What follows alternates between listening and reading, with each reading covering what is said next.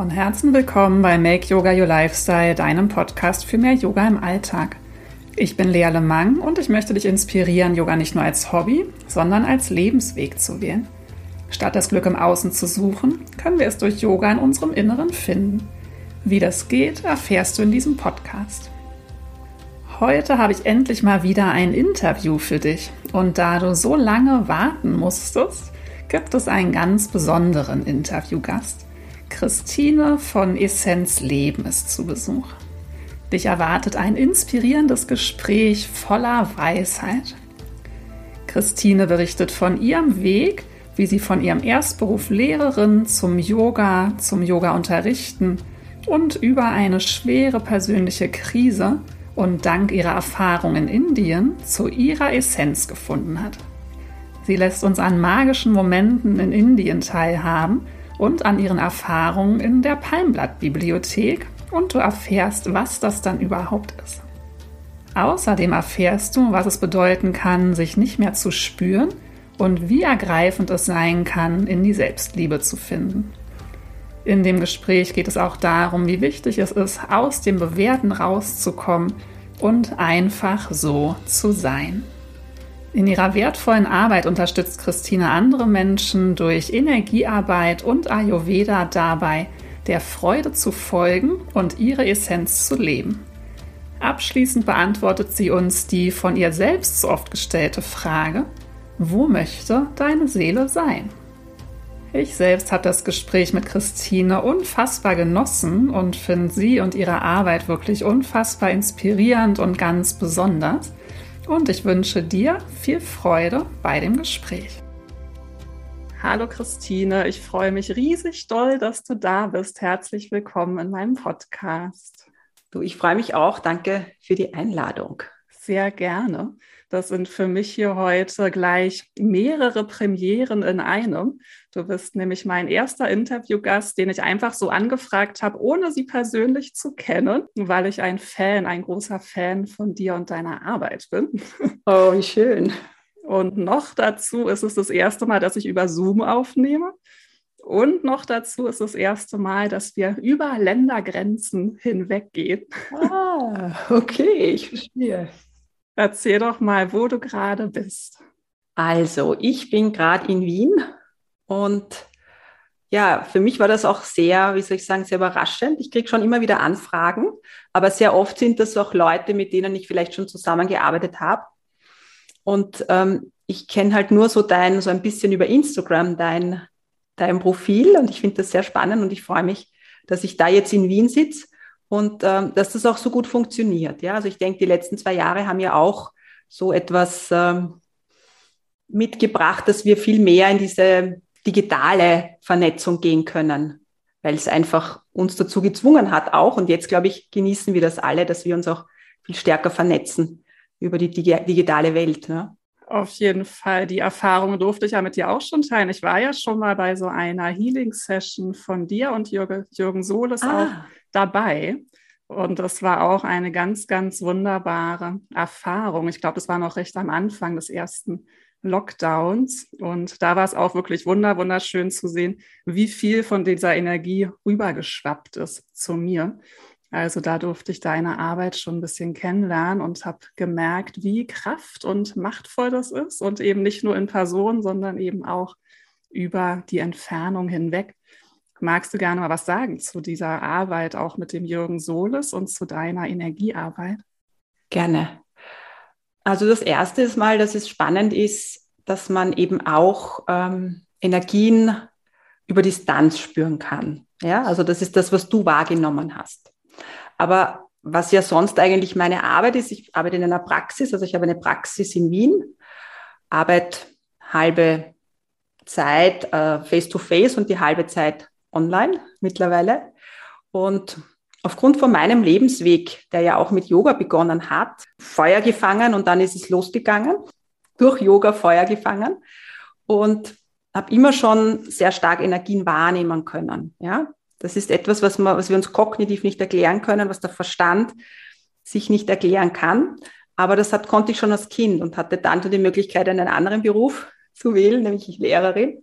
Und irgendwann habe ich gemerkt, da ist noch so viel mehr da. Wann fängt eigentlich mein Leben an? Wann kann ich diese Tiefe wahrnehmen? Und so habe ich begonnen, dann einen Weg zu gehen. Nämlich einen Weg, der raus aus der Sicherheit ist und der dem folgt, was einfach so in mir da ist. Und ja, ich kann Energien fühlen, wahrnehmen. Wie gesagt, der Verstand weiß das nicht. Und wir sind einfach viel, viel mehr als nur dieser physische Körper. Da gibt es eben eine Energie, die da ist und die kann man wahrnehmen und die kann man fühlen und man kann andere so weit bringen, dass sie diese Frequenzen in sich, um sich auch wahrnehmen. Und ich nenne das gerne Essenz. Also ich nenne das so, dass da in, in uns, es ist um uns herum, aber ich nenne es gerne in uns, diese Essenz ist, diese Kraft, dieses Licht, diese Seele, ja, die Bezeichnung. Ja, da gibt es ja verschiedene Bezeichnungen. Manche fangen mit dem Begriff Licht auch nichts an. Ja? Und wir haben halt diesen physischen Körper und auch den emotionalen Körper und Mentalkörper. Und das darf auch so sein. Aber wir dürfen wissen, dass wir mehr sind. Ja, Im Yoga sagen wir Soham. Ich bin. Und ich bin nicht der physische Körper. Ich bin auch nicht meine Emotionen und auch meine Gedanken, sondern ich bin viel, viel mehr. Ja, und die Seele sucht sich eben so ein Vehikel, so ein Fahrzeug aus in diesem Leben und mit dem fahren wir durchs Leben. Und wenn wir spüren, dass wir mehr sind, dann öffnet sich meistens für uns irgendetwas. Das passiert bei vielen Frauen jetzt gerade oder Menschen allgemein, aber ich habe halt doch das Gefühl, dass es ganz, bei ganz vielen Frauen auch passiert. Ja?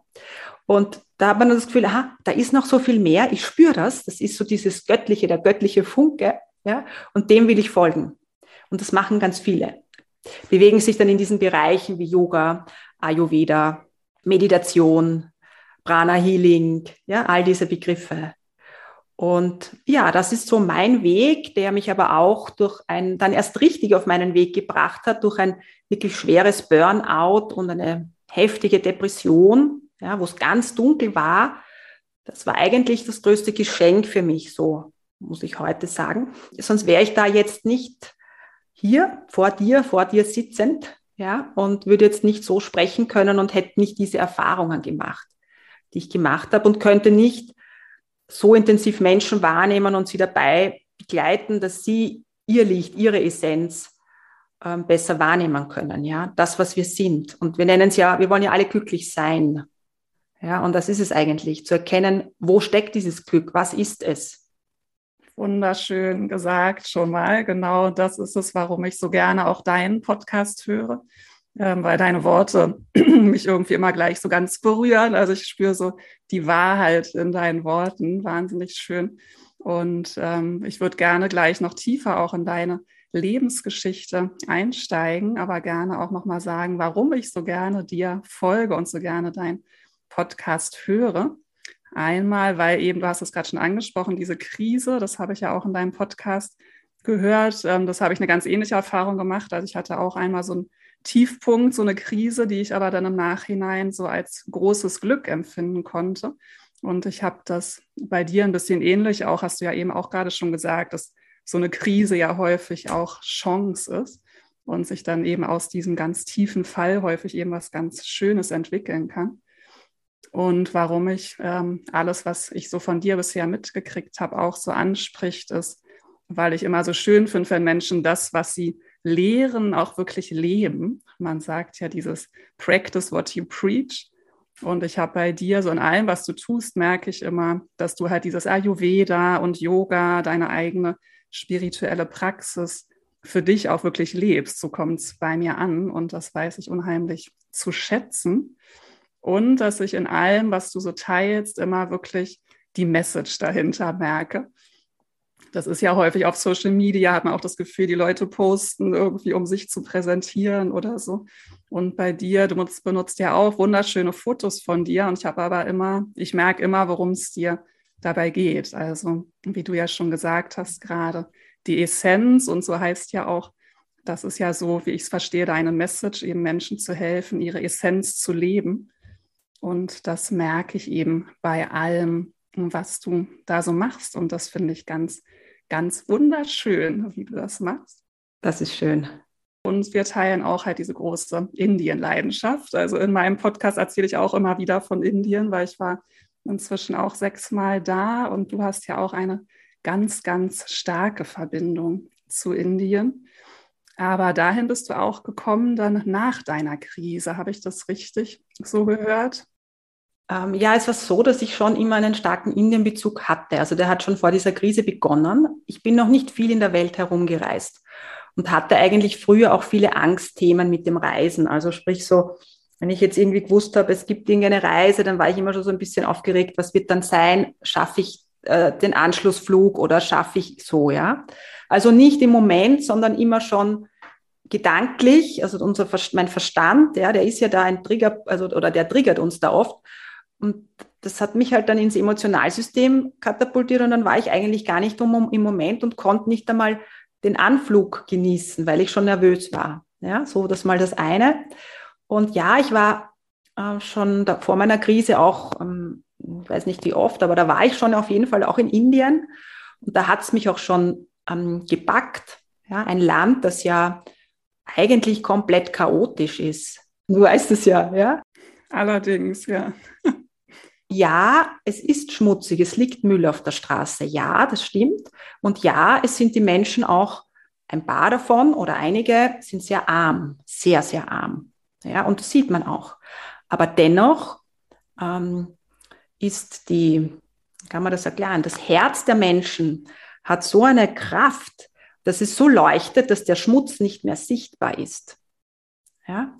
Und sie sind ganz im Moment, also jetzt nicht alle, ja, es gibt natürlich auch andere, aber man kann das so sagen, global gesehen, sind sie so im Moment.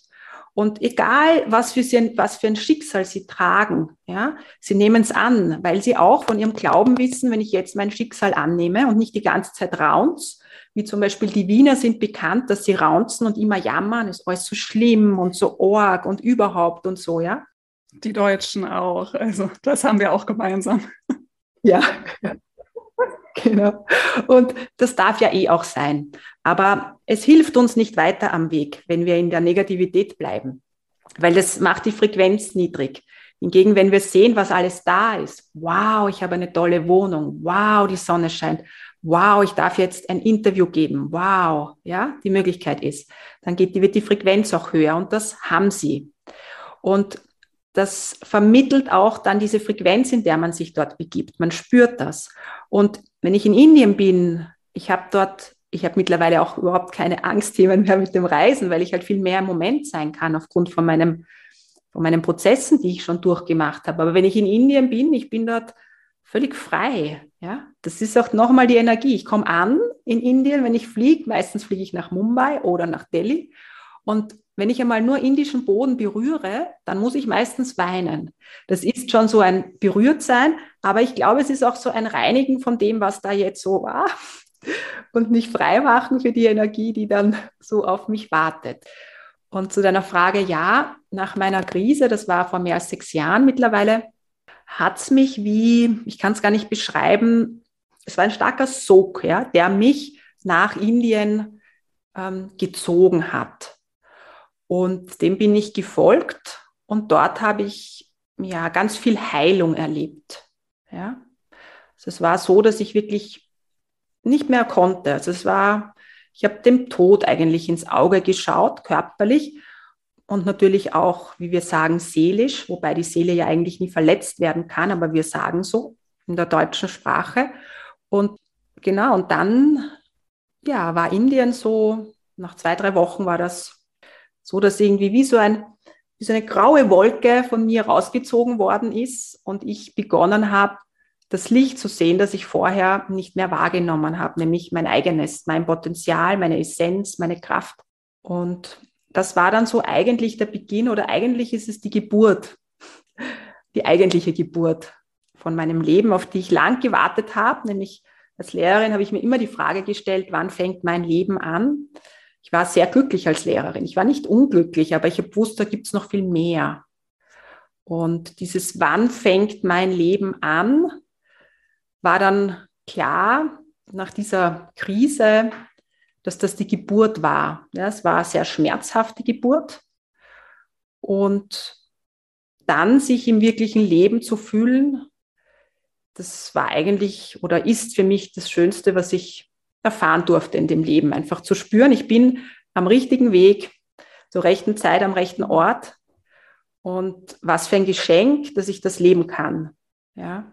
Authentisch leben kann. Ich glaube, etwas, was mir immer wichtig war, auch als Lehrerin, authentisch zu sein. Und auch in dieser Social-Media-Welt auch authentisch zu sein. Und man braucht es nicht übertreiben, weißt du? Es gibt ja dann auch viele, die dann sich auch filmen oder Videos zeigen, wenn sie weinen oder wenn sie dann tanzen und so. Jeder kann das ja machen, wie er will, weißt du, so. Ähm, ich glaube halt, dass es wichtig ist, spürt sich's für mich richtig an, dass ich mich hinstelle und jetzt tanze. Wenn sich's ja, wenn ein ganz klares Ja ist, dann machen. Fühlt sich's richtig an, dass ich mich jetzt filme, wenn ich weine, dann machen. Aber was, was ist da in mir? Wo ist die Freude? Ja, und ich glaube, das ist es. Und ja, ich, ich, ich lebe das auch. Also ich lebe Ayurveda, ich lebe ähm, ich lebe Yoga, den Yoga-Weg. Ich weiß nicht, wie man das beschreiben kann, aber es gibt für mich nicht so dieses Online-Business, dass ich etwas abarbeite oder so, ja. Vielleicht würde mich das auch unterstützen und ich hätte mehr, mehr Follower oder so. Das kann sein, möglich. Aber es ist wahrscheinlich für mich nicht der Weg. Wenn die Energie passt, dann kommt das auch ohne dem. Vielleicht langsamer. Es ist alles Gesetz der Resonanz. Wenn du authentisch lebst und das gibst, was du hast, dann kommt das. Diese Energie kommt zurück. Vielleicht nicht gleich, vielleicht musst du warten oder vielleicht darfst du warten und vielleicht kommt es auch nicht in dem Leben gleich zurück, aber irgendwann kommt es zurück. Weißt du? Wunderschön. Ja, ich höre dir wirklich unfassbar gerne zu. Ähm, und ich würde total gerne, wenn es für dich in Ordnung ist, nochmal so zurückgehen, auch in diese Zeit der Krise. Weil ich glaube, wir haben ja auch ähm, gerade gesellschaftlich ist viel los und ich habe das Gefühl, dass ganz viele Menschen auch so pers ihre persönlichen Krisen auszustehen haben. Und ich habe es ja als wirklich großes Glück auch empfunden, dass ich so meine persönliche Krise richtig zulassen konnte. Ja, ich hatte auch das Gefühl, da gehört ja auch irgendwie Stärke dazu, wirklich so ganz tief in dieses Fallen zu gehen und diese Gefühle wirklich zu spüren, um dann halt auch wieder daraus hervorzugehen. Und du meintest gerade, du warst als Lehrerin glücklich und ich glaube, du warst ja Lehrerin zu der Zeit. Also es war offenbar nicht die eine Berufskrise. Kannst du, also hast du so für dich ähm, rausgefunden, was hat dich in diese Krise gebracht? Also zu dem Zeitpunkt war ich nicht mehr Lehrerin. Ich habe das dann schon aufgegeben. Mhm. Ich bin nach, äh, ich habe gespürt, da ist noch mehr. Und damals war das so, da habe ich dann mich verliebt und das war auch so wirklich sehr geführt und habe gewusst, ah, das, da, ich lasse ich lass jetzt mein altes Leben zurück und gehe in das Neue mit dem neuen Mann. Bin dann auch nach Deutschland gezogen und dann ist etwas passiert, was ein, also ein Muster ist in meinem System. Es wird auch nie ganz weg sein, aber man kann mh, hm, sich mit dem anfreunden. Das haben ganz viele. Und das ist dieses Leistungsverhalten, dieser Leistungsdruck, den wir haben. Das heißt, wir definieren uns über die Leistung. Also das heißt, wir fühlen uns nur geliebt, wenn wir tun, scheinbar. Ja, also wenn wir tun, dann ähm, haben wir das Gefühl, okay, wir tun für den anderen was oder für uns und dann werden wir gesehen. Also wir können nicht so im einfach nur Sein bleiben. Wir haben das Gefühl, wenn wir einfach nur sind, sind wir zu wenig. Ja, das haben wir oft so als Kinder, wenn man es jetzt, könnte man es jetzt umlegen, als Kinder auch vielleicht erlernt, unter Anführungszeichen, dass wir ähm, dann Eltern, Eltern gefallen wollten, ja, Liebe wollten und halt dann das nicht bekommen haben, nicht weil die Eltern schlecht waren oder sind, sondern weil die vielleicht gar keine Zeitressource in dem Moment hatten. Und dann gehen wir halt ins Tun, ja, als Kind auch. Du malst was, zeigst es der Mama und sie sieht es halt gerade nicht, weil sie halt keine Zeit hat. Und dann merkst du, aha, sie, sie, sie nimmt mich nicht wahr, sie liebt mich nicht und du verstärkst das. Das ist so ein, ein Muster, das wir alle haben in irgendeiner Form. Und bei mir war das sehr stark, ist das immer stärker geworden. Ich war dann damals schon eigentlich sehr tief auch in dieser Spiritualität drinnen und habe ganz, ganz viel gearbeitet. Und habe mich eigentlich verloren. Also das heißt, ich bin aus der eigenen Wahrnehmung gegangen. Und wenn man selber das Licht in sich nicht mehr sieht, ich sage jetzt Licht, ja, oder diese Energie, man spürt sich nicht mehr. Das ist zum Beispiel mit der Grund, warum Jugendliche auch ritzen oder auch Essstörungen. Das hat alles, wenn wir uns nicht mehr fühlen im System, Körpersystem, dann wollen wir in irgendeiner Form uns wahrnehmen. Also wir wollen uns spüren. Mhm. Ja, ich habe viel mit Kindern gearbeitet und Jugendlichen, die eben genau diese Thematik hatten. Ja, und da arbeitet man dann zum Beispiel auch mit Sandsäcken, beschwert den Körper oder mit, ich habe viel mit Klang gearbeitet, mit Klangschalen am Körper, dass du wieder spürst, ah, das ist mein Fuß, da kommt jetzt eine Vibration, aha, das ist mein Körper. Ah, wo fühle ich denn den Schmerz? Im Herz. Aha. Ja, wie fühlt sich die Erdung an? Wie fühlt sich Tiefe an? Ja, und das, das verlieren Menschen, Kinder, Erwachsene. Und ich habe es auch verloren. Ich habe es ganz extrem verloren. Und ja, und dann passieren halt oder können halt Dinge passieren, wenn du, wenn du das eigene Licht nicht so wahrnimmst, dann kann es passieren, dass ich, soll man das sagen, dass da ganz viel Dunkelheit kommt. Es wird ganz dunkel. Und das ist bei mir passiert. Und es war dann eine tiefe Erschöpfung. Ich habe dann noch viel so mit Schamanismus zu tun gehabt und war in einer sehr so spirituellen Welt und das hat mir aber zu dem Zeitpunkt dann gar nicht mehr gut getan. Ja, da waren auch Frequenzen dabei, die nicht so gut waren. Und zu der Zeit hätte ich nicht sagen können, jö, das ist so hilfreich und so gut, dass man eine Krise hat, sondern da wollte ich eigentlich nicht mehr sein. Ja, ich wollte nicht mehr da sein. Und habe auch Gewicht verloren, konnte auch nicht essen. Also so wirklich, man, man kann, ich kann es mir jetzt gar nicht mehr vorstellen und jetzt ist es einfach nur mehr meine Geschichte. Mhm. Und es war wichtig auf meinem Weg. Ja, ich stelle mir immer die Frage, brauchen wir das Leid, um zu wachsen, um zu unserem Glück zu kommen?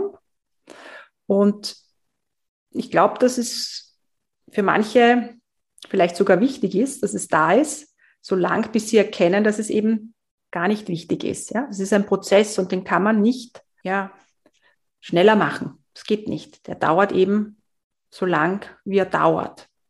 Ja. Aber was halt auch sehr hilfreich ist in meiner Arbeit jetzt, wenn wir selber fühlen, wie es sich anfühlt, wenn der Schmerz so unerträglich ist, dass es gar nicht mehr geht, dann können wir auch diese Empathiefähigkeit an den Tag bringen, um beim anderen äh, oder den anderen zu verstehen, aber nicht vom Kopf zu verstehen, sondern übers Herz zu verstehen. Und das schafft einen sehr heilsamen Raum. Also ich arbeite mit Menschen, die auch durch Krisensituationen gehen, die Menschen verloren haben, die eine schwere Krankheit haben.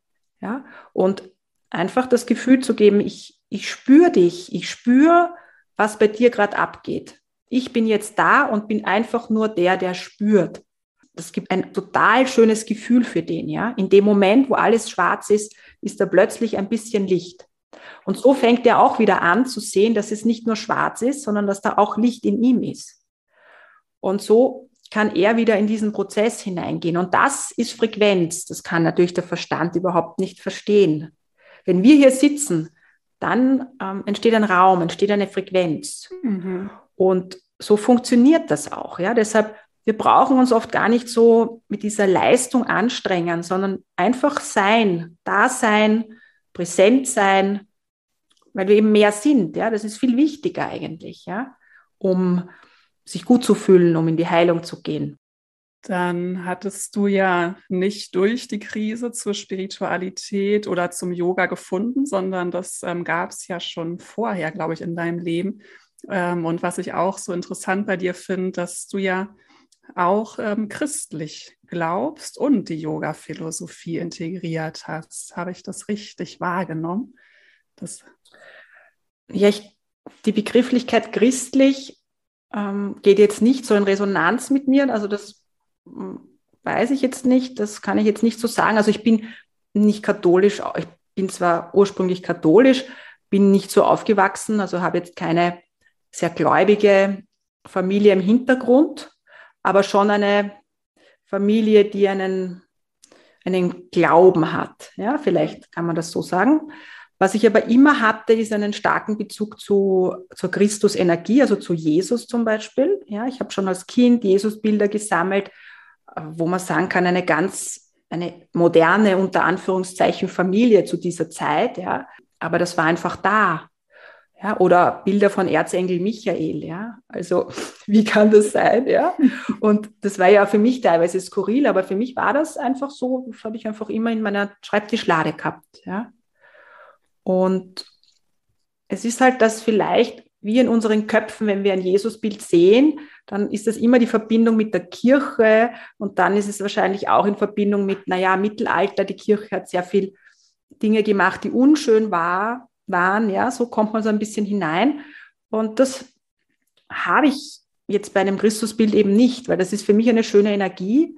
Und es geht bei mir halt um Frequenzen und ich spüre halt, wenn ich da, ich habe da hängt jetzt auch mein Jesusbild zum Beispiel und das, ich habe eine moderne Wohnung und wenn Leute kommen, die erkennen das wahrscheinlich nicht mal, dass es ein Jesusbild ist. Ich glaube, das ist in der heutigen Zeit ist das anders. Ja, das ist nicht mehr so, soll ich das sagen, ist nicht mehr so verstaubt. Und es hat einfach Kraft und lädt diesen Raum auf, wo ich bin. Und in meiner Praxis habe ich das auch. Ähm, der Kopf kann das nicht verstehen, weil ich ja keine Kirchengängerin war oder bin oder so. Ja, mich zieht schon in Kirchen immer wieder. Mhm. Ich mag die Energie auch sehr in Kirchen. Wahrscheinlich auch diese Stille und da merkt man irgendwie, dass da eine besondere Schwingung ist, ganz häufig. Ne? Genau. Und du darfst nicht vergessen, Kirchen sind ja auch an Kraftplätzen gebaut worden. Mhm. Und das heißt, die sind wirklich Meditationsräume. Ja, das haben ja nur die Menschen gemacht, was dann halt so ein bisschen mit Schuld und Sünde zu tun hat. Ja, das ist von, von Menschenhand gemacht. Aber die Plätze sind gut, ja, die sind kraftvoll. Und deshalb, ja, ich habe eine Verbindung zu Jesus, zu Christus, zu Christus Energie, aber das ist eine Frequenz für mich und hat jetzt mit der katholischen Kirche für mich nicht wirklich was zu tun. Unser Verstand will halt häufig so diese klare Abgrenzung, okay, ich glaube jetzt da und daran, oder halt dann Yoga-Philosophie, wie passt das, das Götterbild dort zu dem Götterbild vielleicht ähm, bei den Katholiken. Aber du hast schon recht, letztendlich ähm, hilft uns das gar nicht weiter, das so zu analysieren, sondern ich fand es super schön, wie du gesagt hast, was einfach diese Bilder mit dir machen und wenn sich das gut anfühlt, warum so viel hinterfragen. Ne? Hm. Oder ich habe sogar eine Zeit lang, weil mich das beschäftigt hat, also ich habe die Bibel. Ja? Mhm. Und ich habe aber genauso die Bhagavad Gita oder äh, ja, vedische Philosophiebücher, Rig Veda oder whatever, ja. Also das gehört alles unter einem. Das ist einfach, das sind die Bücher, die eine Kraft haben, die uns die Antworten aufs Leben geben, ja, wo alle Antworten drinnen stehen eigentlich. Und habe eine Zeit lang auch so versucht, so ein bisschen zu vergleichen, vedische Schriften und die Bibel.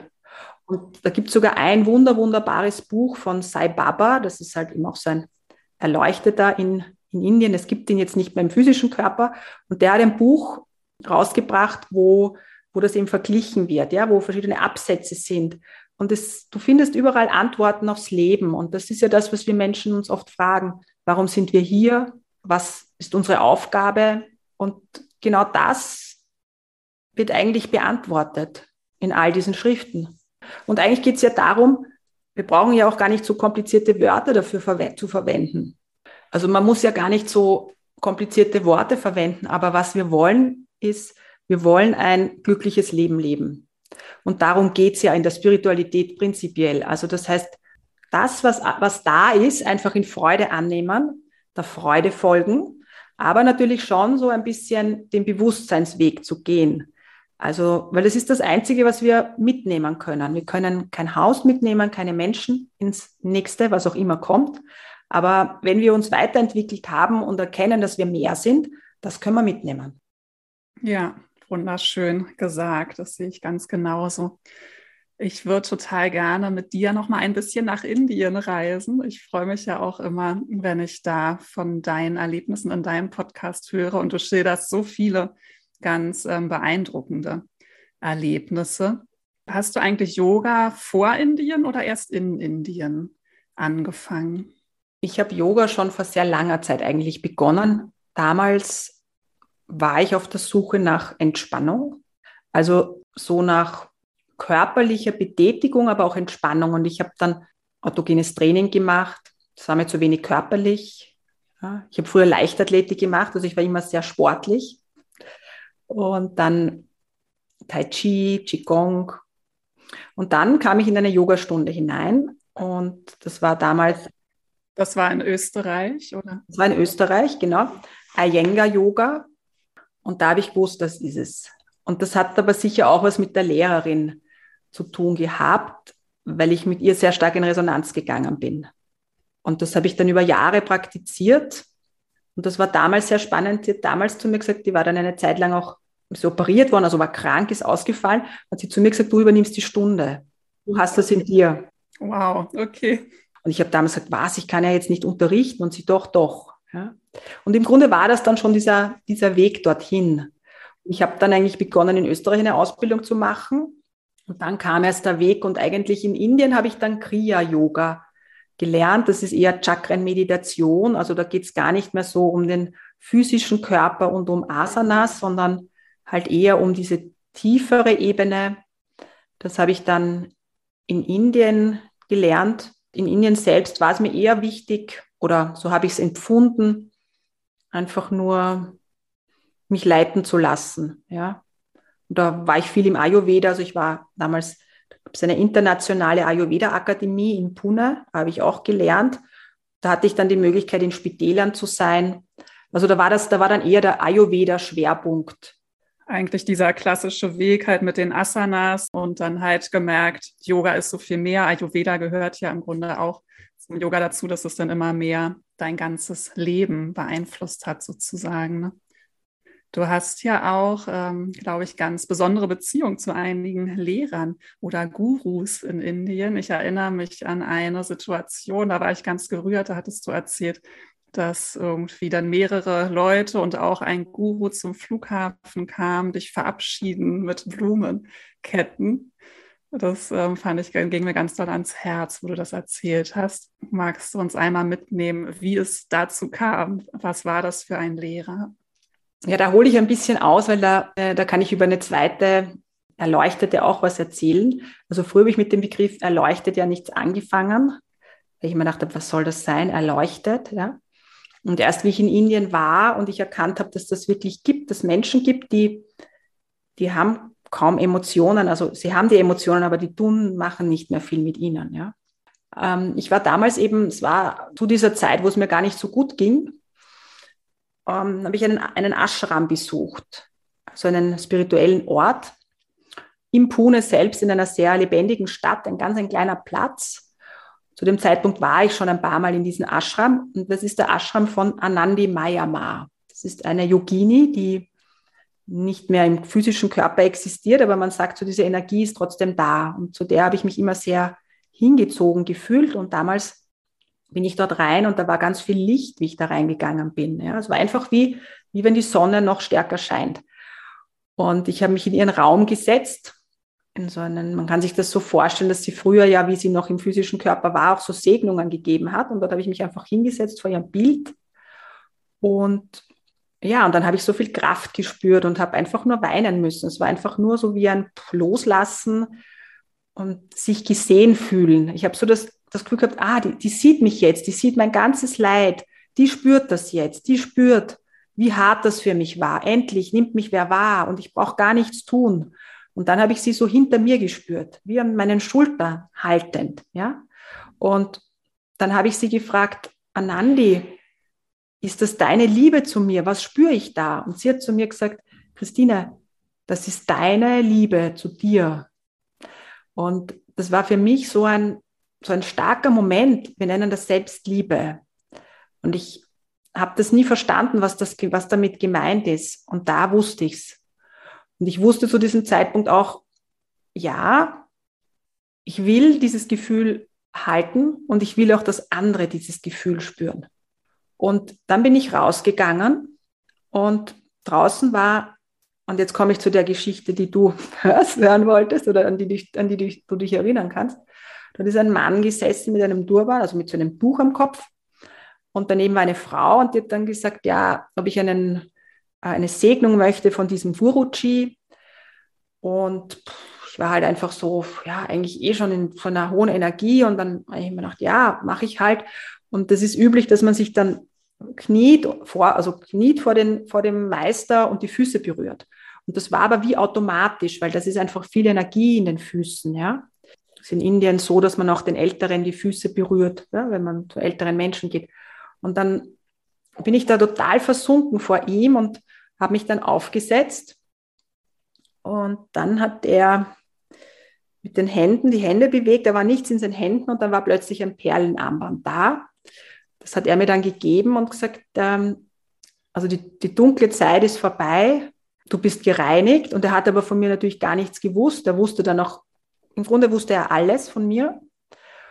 Und ja, hat mich dann einfach gesegnet und ich habe ihn dann ein paar Mal getroffen in Pune. Der schläft auch nicht mehr, meditiert nur mehr, reist in Indien herum. Und ich habe zu dem eine ganz, ganz enge Beziehung irgendwie gehabt. Ja. Ich habe wusste, ich kenne den aus einem anderen Leben und ja, ich durfte dann auch bei so Veranstaltungen auch dabei sein und neben ihm meditieren. Und es hat mich sehr berührt. Ja, und dann war es eben auch so, genau, wie ich dann zurückgeflogen bin oder ich bin, glaube ich, dann nach Delhi weitergeflogen, ähm, war es so, dass er wieder in der Stadt war und die Frau, die ihn halt immer so betreut, wenn er in Pune ist, mich angerufen und gesagt, ja, Guruji ist wieder in der Stadt und äh, treffen. Und ich sagte, es geht nicht, ich fliege. Und ja, dann kann man nichts machen. Und dann hat sie mich ein paar Minuten später nochmal angerufen, wir kommen am Flughafen. Und das war wahrscheinlich mit einer der schönsten Momente für mich, so mich gesehen zu fühlen in meinem, meiner Kraft. Und das ist nicht der physische Körper, sondern das ist etwas in mir, was ich auch mitgebracht habe, sicher aus einem anderen Leben, aber was ich begonnen habe, halt jetzt zu leben. Und er hat mir halt ganz viele Sachen auch gesagt, die kommen werden. Und ja, und die kommen halt jetzt auch. Ja, also er, er wusste über meine Vergangenheit, er wusste auch im Grunde so, was so kommen wird. Und ja, hat mir dann in Blumen, so Blumenketten mitgebracht. Und es ist halt schon eine Ehre, wenn jemand äh, diese Blumenketten, wenn, wenn eine Person wie er oder ein, ein Wesen wie er einem diese Blumenketten überreicht. Das ist halt einfach eine Segnung, ja. Mittlerweile ist diese Blumenkette vertrocknet und ich habe so einen Altar zu Hause und da gibt es halt so eine Schüssel, wo die drinnen ist. Und das muss auch kein anderer nicht verstehen. Ja? Ähm, ist auch nicht wichtig. Aber für mich ist es wichtig, für meinen Weg. Ja? Das ist sehr gut zu verstehen, wenn du das sagst. Sehr wunderschön, also richtig magisch fühlt sich das an. Ähm, ich habe ja auch die Erfahrung gemacht, dass irgendwie in Indien ähm, ist diese Magie da und dadurch merkt man erst, was, was alles möglich ist und wie viel es eigentlich gibt und wie sehr wir uns häufig selbst beschränken. Ich frage mich ganz oft, warum ist das in Energie, ist diese Energie in Indien so anders? Und warum, also mir fällt es zum Beispiel in Indien, du hast vorhin auch gesagt, dass du da dann halt einfach irgendwie so bist. Und mir fällt es da auch so leicht. Ich habe immer das Gefühl, sobald ich indischen Boden betrete, bin ich total mit meiner Intuition verbunden. Und dass es mir hier viel schwerer fällt, ähm, das zu halten. Hast du, also geht dir das ähnlich und hast du da eine Erklärung gefunden? Es gibt ein paar Erklärungen dafür. Also mir geht es genauso wie dir. Es gibt ein paar Erklärungen dafür, das eine ist, vielleicht hast du dir das ja auch schon, hast du dich da auch schon gefragt, warum gerade Indien? Also wir haben ja, wenn man daran glaubt, auch andere Leben schon gelebt, ja, wahrscheinlich Tausende. Und so wie du, habe auch ich viele Leben in Indien verbracht. Das heißt, wenn du dorthin kommst, erinnert sich die Seele wieder an deinen Ursprung. Und in diesem Leben hast du einfach karmische Fäden mitgebracht, die oder auch vielleicht karmische Pakete oder wie auch immer wir das nennen. Ich nenne das immer so, wir haben einen Rucksack mitgebracht mit Steinen und da sind halt Dinge gespeichert, ja. Und da werden halt karmische Speicherungen sein, die mit diesem indischen Leben zu tun haben. Und wenn wir dann dort sind, dann fühlen wir uns in unserer Herzensheimat ganz einfach, weil wir sie kennen und weil wir dort vermutlich viel Schritte ins Bewusstsein gemacht haben. Das heißt, wir haben da viel gelernt. Wir sind da, haben da schöne Reisen gehabt zum Licht, ja, in dieser Zeit in Indien. Wenn du jetzt dorthin kommst, ist wie wenn sich das System erinnert, aha, ja, da, damals habe ich das Licht gesehen, damals. Also nicht falsch zu verstehen, das Licht. Ich spreche halt so, ja, also die Kraft oder was auch immer. Und das ist mit ein Grund, warum wir uns jetzt dort gut fühlen. Auf der anderen Seite noch darf man nicht vergessen, dass auch Orte Energien haben, also Plätze haben Karma, Plätze haben Energien. Und das hat natürlich auch Indien. Und ich weiß nicht, ob die Lemurien was sagt. Das ist eine, ein altes Heilervolk. Und so in der Region um Sri Lanka war, sagt man, dass dort auch mal Limurien war. Ja, also das ist einfach von der Kraft her, vom Ursprung her, gibt es einfach Power. Und deshalb spüren wir das, wenn wir dorthin kommen. Ja. In Verstand kann man diese Dinge nicht verstehen. Ja, aber. Nee, das stimmt. Aber irgendwie weiß man trotzdem, dass es wahr ist. Ne? Und es braucht ja auch der Verstand nicht zu verstehen und andere brauchen es auch nicht verstehen. Worum geht's? Wir sollen uns gut fühlen. Das ist immer die, die letzte Instanz. Wenn es sich gut anfühlt, dann ist es richtig. Wo wir schon bei Magie sind, du bist dann ja auch zu den Palmblatt-Bibliotheken gekommen. Hast du die dann in Indien kennengelernt? Ich habe was drüber gelesen. Ja? Oft hat man das ja so, es, es kommt irgendein Prospekt oder irgendwann liest etwas oder heutzutage würde man sagen, man liest im Internet. Und so war es auch bei der Palmblatt-Bibliothek. Ich habe dann auch einen Vortrag gehört und habe gewusst, okay, da ist irgendwas, es gibt so ein Palmblatt von mir. Und vielleicht erkläre ich ganz kurz, was es ist. Genau, gerne. Eine Palmblatt-Bibliothek ist ein Ort, wo Palmblätter liegen oder verwahrt sind, wo die Lebensgeschichten der Menschen draufgeschrieben stehen. Ja, man kann sich das ja auch vom Kopf her nicht vorstellen und so ist es mir damals auch gegangen, dass ich mir gedacht habe, wie crazy ist denn das? Wie soll das gehen? Aber irgendwie habe ich gespürt, von mir wird sowas geben. Und ein sehr guter Freund von mir, der hat dann gesagt, so, wir fahren dort jetzt hin. Und das haben wir dann auch gemacht. Und das war's. Wahrscheinlich war das mit, äh, mit ein auf, das aufregendste Erlebnis in meinem ganzen Leben. Ja, oder es hat mir auch gezeigt, wie viel mehr wir auch sind. Ja? Soll ich kurz erzählen, wie das so abläuft? Sehr, sehr gerne, ja. Also es gibt insgesamt sieben Hauptbibliotheken in Indien, so sagt man, und es gibt eben Untergruppierungen. Also das ist so wie die Hauptbücherei und es gibt eben kleinere. Deshalb gibt es mittlerweile ganz, ganz viele.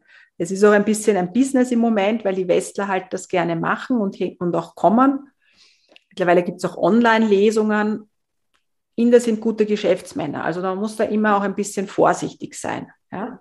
Genau, und so bin ich dann hin und meine erste Lesung war damals in Kanchipuram in Südindien, in der Nähe von Chennai. Und wie funktioniert das? Man kommt dorthin, das sind dort so Hütten, das ist voll in der Pampa. Du kommst dorthin, gibst deinen Fingerabdruck ab. Die Frauen auf der linken Seite, links ist die weibliche Seite, rechts männlich.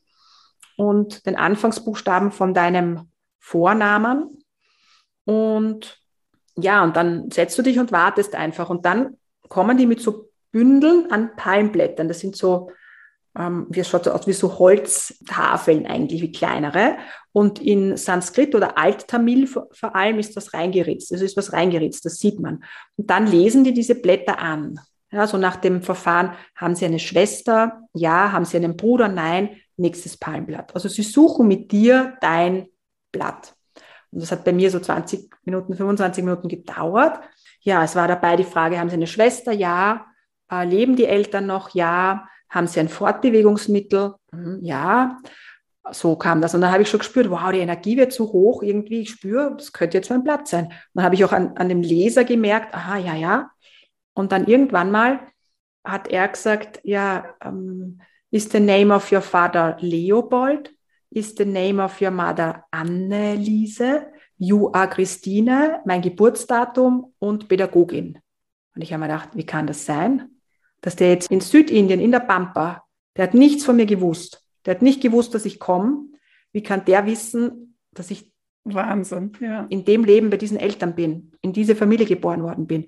Und in dem Moment hat sich bei mir wie so ein, der Horizont so erweitert und ich habe mir gedacht, das soll genauso sein. Ich soll genau um meine Lernaufgaben zu machen, in diese Familie kommen und das lernen. Und wow, es war einfach nur wow. Und ja, man fragt sich ja, warum, geht, warum gehen die Menschen überhaupt in so eine Palmblatt-Bibliothek?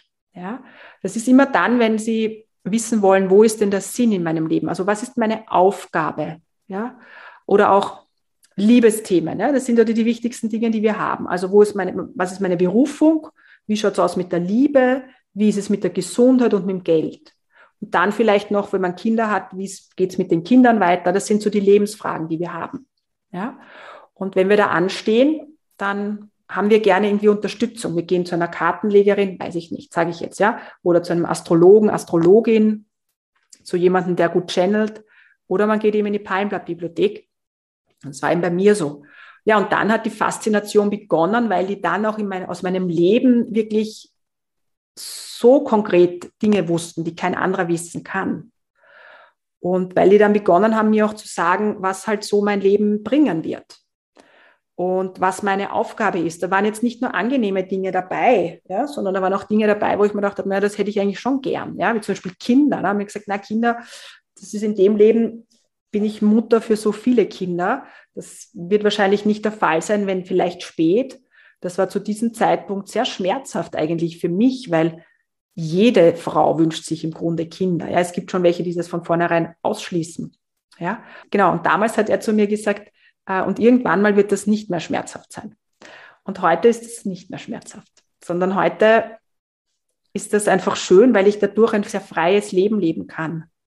Total schön, darf ich dadurch einmal kurz unterbrechen, weil ich wollte dich tatsächlich gerne darauf ansprechen weil das irgendwie, also bei mir selber, ich bin ja 40 und Single und irgendwie bei meinen Freundinnen ist es auch häufig, auch wenn sie in Partnerschaft sind, in meinem Umfeld ist es ganz viel gerade Thema, ob man Kinder möchte oder nicht.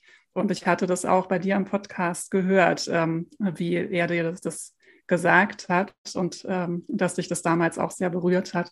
Wie, wie stehst du denn allgemein zu dem Thema? Also ich denke ja immer, man muss nicht alles in jedem Leben erleben. Und ich habe ja auch ein paar Erinnerungen an frühere Leben und weiß auch, dass ich schon Mutter war. Deswegen überwiegend kann ich mich da so rein entspannen, dass ähm, eben diese Erfahrung vielleicht in diesem Leben nicht gemacht werden braucht. Aber ich weiß, dass es so ein ganz sensibles Thema für ganz viele Frauen ist.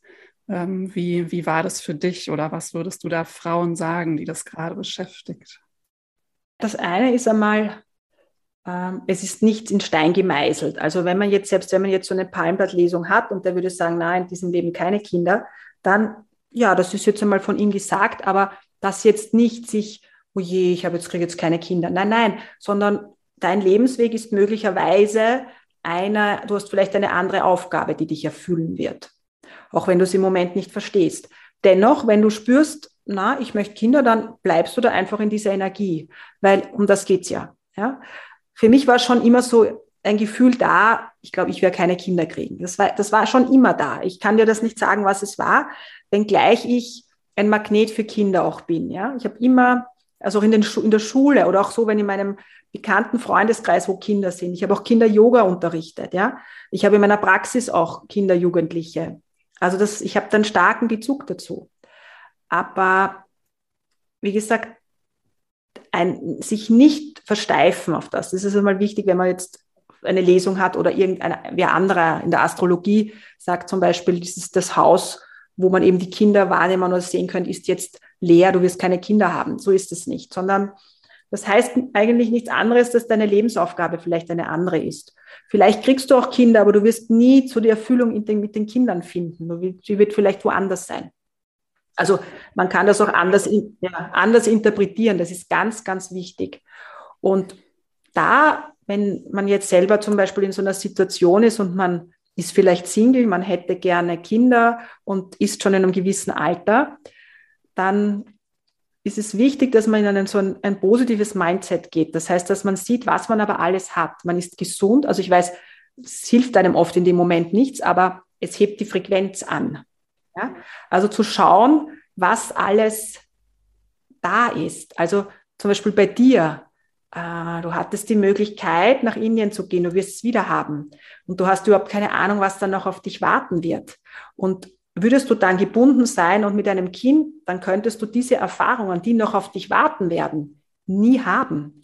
Also könntest du, kannst du eigentlich jeden Tag voller Neugierde aufstehen und dich freuen, dass das kommen wird.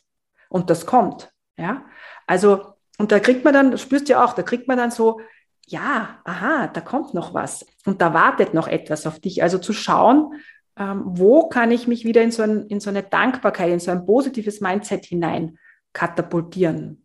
Und das Wichtigste ist seinen Rucksack annehmen. Also in deinem Rucksack sind zum Beispiel Steine drinnen, die vielleicht in späterer Folge ein Kind ähm, dir geben oder wie auch immer, ja. Und es bringt nichts, wenn ich mir den Rucksack von jemand anderen anschaue und mir denke, wow, die hat ein Haus und einen Mann und zwei Kinder und ist so glücklich. Das ist ihr Rucksack. Und wie es in zwei Jahren ist, das wissen wir auch nicht, ja. Also das ist im Moment scheint sie glücklich, aber es ist eben ihr Rucksack. Und es ist eben nicht dein Rucksack. Und du würdest aber ihren Rucksack auch nicht tragen wollen, wenn du ihn wirklich dann fühlst, ja. Weil eigentlich willst du nur deinen eigenen Rucksack tragen. Nur das erkennen wir Menschen manchmal nicht. Ja, und das ist wichtig, zu sagen, ja, das ist mein Rucksack in meinem Leben, da ist eben diese Situation drinnen und ich nehme sie an und ich lerne auch, mich an diesem Rucksack zu erfreuen. Das ist nämlich die größte Kunst dann. Ja, zu sagen, ja, und das ist manchmal anspruchsvoll. Und das heißt nicht, wenn man diesen Weg, so wie ich, der Freude geht oder ich sage gern der lichtvolle Weg, ja, dass das ein Weg ist, frei von jeglichen Hindernissen und dass ich permanent nur in dieser scheinbaren Happiness bin, sondern es gibt Phasen, wo ich mir denke, puh, ja, wo ich merke, mein System bricht zusammen, ich lege mich am Boden und weine mal für eine halbe Stunde. Boah, was kommt denn da jetzt wieder so? Und dann richte ich mich wieder auf. Und, aber eine Grundstabilität ist immer da und eine Grundfreude. Ja, das hat sich verändert. Also das ist immer da. Selbst wenn der Körper mal sagt, puh. Ja, ich habe auch jetzt eine Phase gehabt, wo ich gemerkt habe, ich bin körperlich, bin ich einfach müde, ja, und ich gehe auf die 50 zu und natürlich ja, es verändert sich auch der weibliche Körper, ja. Und boah, ich mir gedacht, boah, boah, puh, müde. Das heißt jetzt nicht, wenn man diesen puren Weg der Freude geht, dass man immer diese Hollywood-Happiness hat, ja, das ist ja aufgesetzte, weil Menschsein bedeutet ja, dass wir alle Emotionen haben, dass wir ja alles haben, das ist es ja. Alles darf da sein. Ja, finde ich super schön und super wichtig, dass du das auch noch sagst, weil wir reden so viel davon, eben in die Freude zu gehen, ins Licht zu gehen. Und dann hat man manchmal von außen das Gefühl, okay, wenn du das machst, dann bist du irgendwie nur noch glücklich und alles ist irgendwie immer nur alte Sonnenschein. Aber ich finde eher, ja, wie du schon gesagt hast, es ist alles da, aber man kommt eben auch damit zurecht, dass alles da ist. Und irgendwie wird man sich bewusst, auch wenn man sich mal dunkel und traurig oder energielos fühlt, das ist eben jetzt so und äh, morgen wird es mir auch wieder anders gehen. Das ist irgendwie, man sagt ja häufig, die Ausschläge werden so ein bisschen geringer. Ne? Das ist manchmal so, dass man spürt wahnsinniges Glück, aber dann fällt man auch so tief und dass man irgendwann, finde ich, so ein bisschen mehr sich in der Mitte einpendelt. Man hat noch Tiefen, man hat auch Höhen, aber da ist vor allem halt so eine Grundstabilität und eben schon irgendwie so dieser, man weiß, dieser Zugang zu der Freude ist, ist immer da. Ne? Der ist da, ja. Und vor allem, was das Wichtigste ist, wir dürfen so sein. Mhm. Das ist für mich so im letzten Jahr so ganz stark geworden, dieses, ähm, es darf sein. Also ich darf so sein, ich darf mit meinem Leistungsdenken, das aus meiner Kindheit vielleicht da ist, das darf sein, das ist nicht schlecht. Wir bewerten so viel. Das ist gut, das ist schlecht, so soll ich sein, so soll ich nicht sein. Ja, dieses, dieses duale, schwarz-weiße. Und ich glaube, es ist halt einfach wichtig zu sehen, aha, ja, da ist diese Angst, okay, mh, ah, da ist sie jetzt wieder, aha, da ist jetzt wieder eine Traurigkeit, aha, da ist auch mal eine Erschöpfung. Ja, das ist so das Erste zu erkennen, dass es da ist. Und, und dann aber nicht drüber arbeiten, so wie man es oft in so konditionierten Verhalten oder in dieser Konditionierung auch kennt, sondern, aha, was braucht's jetzt, damit sich's besser anfühlt. Also soll ich mit der Angst ein bisschen kommunizieren, einmal schauen, was braucht die Angst oder braucht der physische Körper einfach zwei Tage lang Ruhe, Stille, braucht er regelmäßiges Essen, habe ich ihm zu unregelmäßig genährt, braucht er weniger sprechen. Ich spreche sehr viel, wenn ich das habe zum Beispiel, dann ist es für mich besser, nicht zu sprechen. Aber ich glaube, dass wir wenn wir, ich denke jetzt gerade wieder so äh, an Erschöpfungszustände, wenn wir so erschöpft sind, dann ist es sehr oft so, dass wir deshalb erschöpft sind, weil wir unsere Energie nicht rauslassen, weil wir das Potenzial, das wir haben, was wir spüren, unterdrücken. Das macht sehr müde. Das kenne ich aus eigener Erfahrung. Ja, das stimmt. Das kann ich auf jeden Fall auch unterschreiben. Ja, dieses, wenn man, wenn man auf so einem falschen Weg ist, ne, wenn man nicht sein richtigen Weg geht, dass das sehr ermüdend sein kann, auf jeden Fall. Wobei der Weg ist eigentlich immer richtig, ja. Also wie soll ich das sagen? Ähm, es ist dann vielleicht ein kleiner Umweg oder so, ja, aber es sind einfach nur Erfahrungen. Vielleicht ist es besser so, weißt du? Wir machen einfach nur Erfahrungen und dann machen wir halt die Erfahrung noch dazu oder dann brauchen wir noch die Erfahrung. Also es ist wichtig, dass wir sagen einfach, so wie es kommt, so kommt es halt, weil dann fällt es uns auch leichter, Entscheidungen zu treffen, wenn wir sagen, es ist nur eine Erfahrung. Ich entscheide mich jetzt dafür, das ist die eine Erfahrung, oder ich entscheide mich fürs andere, das ist die andere Erfahrung. Beides ist gut, beides wird mich führen. Ja, und wenn wir in diesem richtig falsch sind, dann, dann, werden wir manchmal so ein bisschen geschüttelt. Ah, wenn ich jetzt das Falsche mache, dann kommt das vielleicht nie wieder mehr. Ah, so. Und das macht uns so viel Druck. Aber wenn wir sagen, naja, ich probiere das jetzt einfach mal aus. Das Leben ist wie so ein Theaterstück. Da kann man so ein bisschen verschiedene Szenarien sehen und schauen.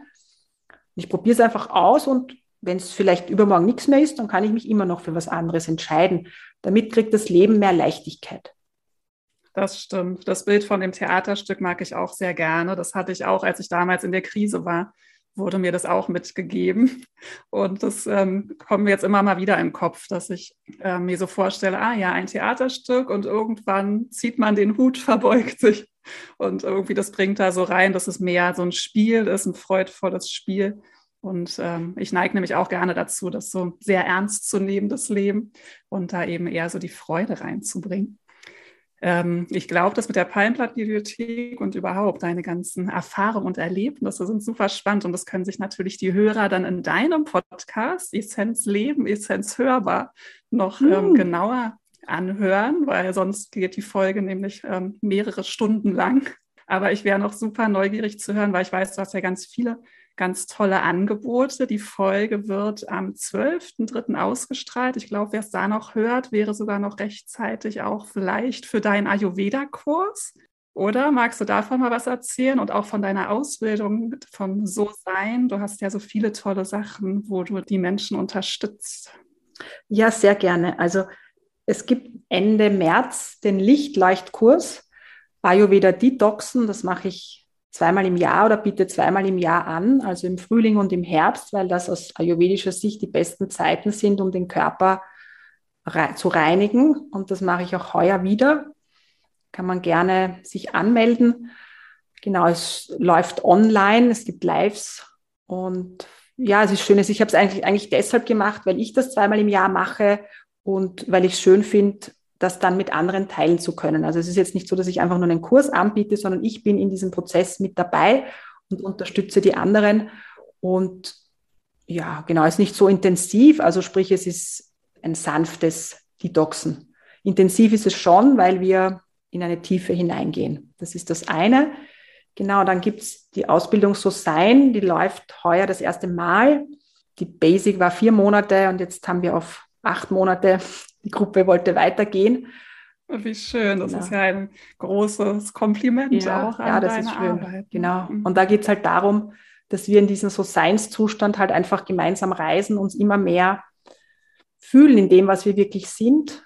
Und parallel dazu unterrichte ich halt vedische Philosophie und auch Energiearbeit, also teile einfach mit der Gruppe ja meine Tools, die ich verwende, und bringen die Gruppe halt zu einem intuitiven Arbeiten.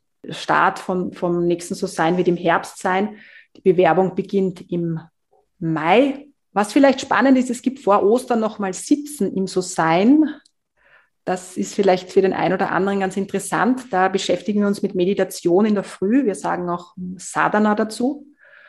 Und das dauert sechs Tage und man kann einmal so reinschnuppern in Meditation, in Frequenz, in meine Frequenz, wie ich so arbeite, sehr wertvoll. Wir haben das vor Weihnachten auch gehabt. Das war sehr kraftvoll und schön. Genau, und sonst gibt es natürlich Einzelsitzungen online oder in meiner Praxis in Wien. genau, das ist so das, was ich anbiete. Super schön. Magst du zu dem so sein, morgens sitzen, noch mal was dazu sagen, warum es so wertvoll ist, morgens zu meditieren? Weil ich wünsche mir immer so, dass mehr Leute das machen und viele wollen, nehmen sich ja morgens nicht so die Zeit. Warum sollten sie das vielleicht doch mal tun? Na, man sagt, dass die Zeit vor Sonnenaufgang, also so wird es in den alten Schriften auch beschrieben, das ist die kraftvollste Zeit. Da ist die Natur noch still und die Sonne Sonne ist Prana, ist die Energie pur, die wacht auf und kommt. Und das ist diese Zeit, wo man sagt, wo man eigentlich die beste, den besten Zugang hat, um zum Göttlichen zu finden oder zu dieser Essenz. Ja? Und es ist wirklich so. Und wenn man das in der Gruppe macht, ist es dann meistens noch viel stärker von der Energie her, wenn man es teilt. Deshalb Überwindung natürlich aufzustehen. Wir starten um dreiviertel sechs und machen das bis viertel sieben, also eine halbe Stunde unter der Woche und am Samstag um sieben. Und wenn man es aber einmal gemacht hat, dann spürt man, wow, wow. Ja, also man bleibt dann dran. Es ist schön. Ja, finde ich auch. Also mir ist auch dieses morgens meditieren, am besten bevor man Handy angemacht hat, bevor irgendwas war, ist wirklich ganz, ganz kraftvoll. Ich komme schon langsam zu den Abschlussfragen. Ich stelle immer am Ende gerne meinen Interviewgästen die Frage nach einem Make Yoga Your Lifestyle Tipp. Also vielleicht auch in deinem Fall ein Tipp, wie Menschen, was Menschen in ihrem Alltag integrieren können, um mehr ihre Essenz leben zu können. Fällt dir da vielleicht so ein kleiner Tipp ein für jemanden, der noch nicht ganz so lange dabei ist, was man einfach umsetzen kann und was hilft? Ich glaube, was wichtig ist, ist, dass wir aus der Bewertung gehen. Also anderen gegenüber. Und da meine ich jetzt nicht nur das Sprechen, sondern auch den Gedanken. Und aber auch sich selbst gegenüber. Also wenn wir beginnen, nicht so streng mit uns zu sein, sondern uns anzunehmen in dem, wie wir sind, also da kommt es wieder zu diesem So-Sein, dann verändert, dann verändert das unser Leben. Ja? Das klingt zwar jetzt banal, aber das, das ist kraftvoll. Ja? Das macht etwas mit uns. Wenn wir es einfach so sein lassen, wenn wir uns unseren Körper anschauen und nicht kritisch, boah, das ist schon wieder irgendwie schwabelig oder so, ja, oder ja, also rein das Physische, aber auch, wenn wir jetzt irgendeinen Fehler gemacht haben, ne? nicht sagen, ah, ich bin so blöd, bah, schon wieder. Nein, nein. Ah, okay, da war jetzt diese Erfahrung nicht so angenehm. Puff, das macht mich kurz einmal zornig, das darf sein, aber es darf eben da sein. Ja. Ich glaube, das ist wichtig. Wahnsinnig wichtig, nicht immer so leicht, aber da so mal die eigenen Gedanken auch zu beobachten und festzustellen, wie oft man eigentlich bewertet, ne, um dann da so langsam rauszukommen. Ja, auf jeden Fall eine sehr wertvolle Lektion. Und ähm, noch eine Frage. Das ähm, Yoga ist ja jetzt so in aller Munde und überall angekommen. es gibt so viele Missverständnisse ja auch um Yoga. Gibt es einen so einen Yoga-Mythos oder etwas, was häufig über Yoga gedacht wird, mit dem du hier gerne mal aufräumen wollen würdest? Also Yoga hat nichts mit durchtrainierter Figur und stylischen Legging zu tun. Ja, also, ja. Ähm, und Asanas allein ist ein kleiner Teil von Yoga. Es ist gut, wenn man mit dem beginnt. Und ich will das auch jetzt nicht abwerten, ja, also das jetzt nicht so falsch zu verstehen. Aber es ist viel mehr und auch selbst wenn man jetzt das Gefühl hat, boah, ich, ich passe in keine Legging rein und ich kann jetzt kein Yoga machen, das ist nicht so, sondern das hat einen ganz, da gibt es noch viel, viel mehr als nur Asanas.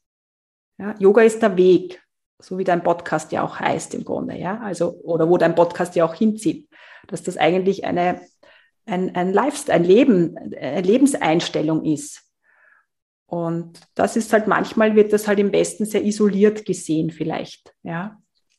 Ja, das kann ich unterschreiben und genau, versuche aber auch immer, manchmal erwische ich mich selber dabei, wie ich das dann so ähm, auch wiederum abwerte oder so. Und das ist ja eigentlich letztendlich, auch wenn man dann Yoga erstmal nur sieht als Asanas und das macht meinen Körper schöner, häufig ist es dann trotzdem der Anfang von einer ganz wunderschönen Reise, weil man dann eben doch irgendwann ja auch merkt, dass es einem noch so viel mehr gibt. Genau. Ist auch ein guter Einstieg, weißt du? Es ist ja egal, wie es beginnt, aber es ist ein guter Einstieg. Hm? Genau. Mir fällt gerade noch ein, auch was, was mich von dir immer so inspiriert hat. Du stellst ganz oft die Frage, wo will deine Seele sein? Da, da möchte ich doch dich kurz nochmal fragen, wo will dann deine Seele sein? Meine Seele mag vor allem in diesem physischen Körper sein. Und, äh, und dann ist es auch gar nicht mehr wichtig, wo dieser physische Körper ist. Ja, also ich glaube, es ist wichtig, dass wir, weil diese Sehnsucht kenne ich aus meinem Leben. Ja, also ich habe jetzt die letzten zwei Jahre auch immer wieder Sehnsucht gehabt nach Indien. Ich auch. Und äh, das ist spürbar und dort werde ich auch wieder sein.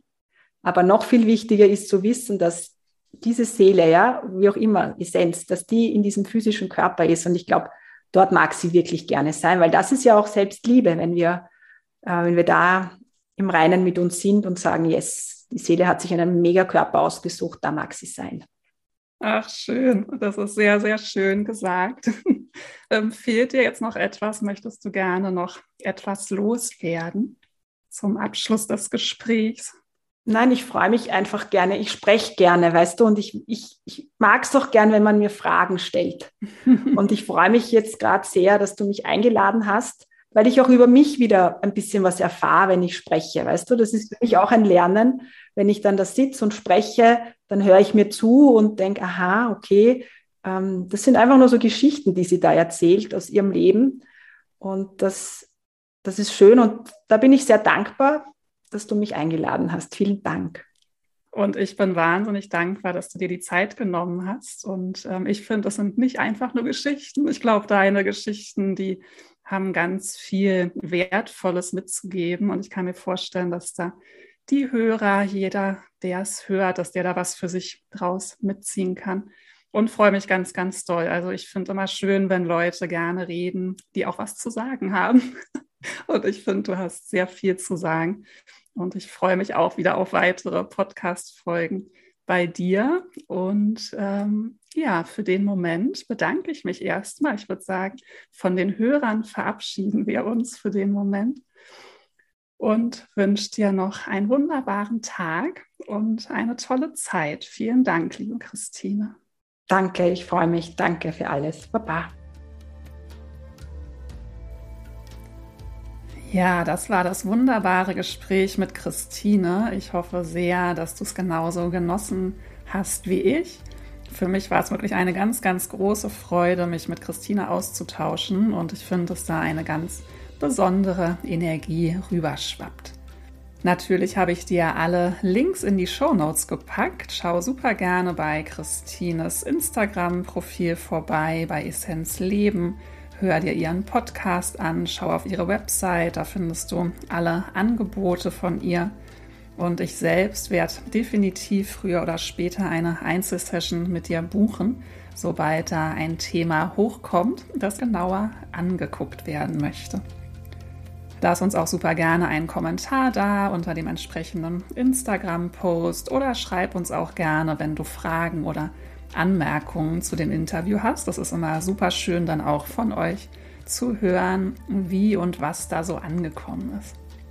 Ich wünsche dir noch von Herzen einen schönen Tag, eine gute Zeit und freue mich, wenn wir uns bald wieder sehen oder hören. Alles Liebe, Namaste.